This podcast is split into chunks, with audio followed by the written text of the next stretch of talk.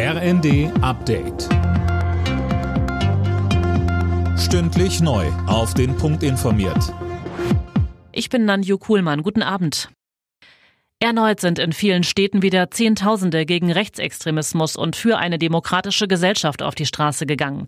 Demos gab es beispielsweise in Lübeck, Magdeburg und Bremen. Mehr von Max Linden.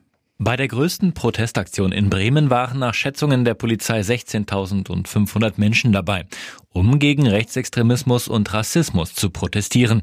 Die Veranstalter sprachen sogar von 25.000 Teilnehmern. Auch in Lübeck kamen mehrere tausend Leute zusammen. Auf Plakaten stand beispielsweise kein Marzipan für Nazis. In Magdeburg versammelten sich Hunderte zu einer zentralen Kundgebung, um ein Zeichen zu setzen für eine offene Gesellschaft.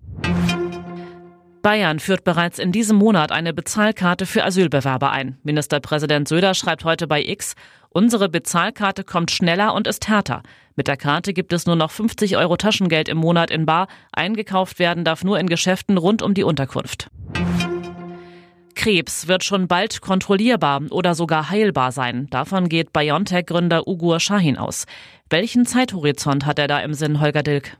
Dem Spiegel sagte Shahin, dass erste Medikamente zur Krebstherapie bereits ab 2026 bereit für die Zulassung sind.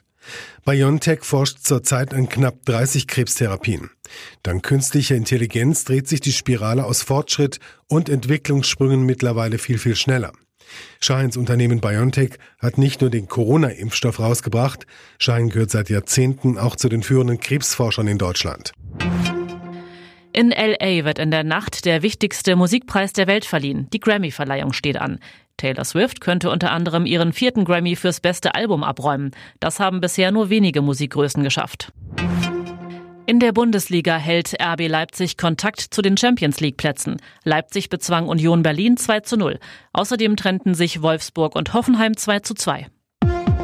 Alle Nachrichten auf rnd.de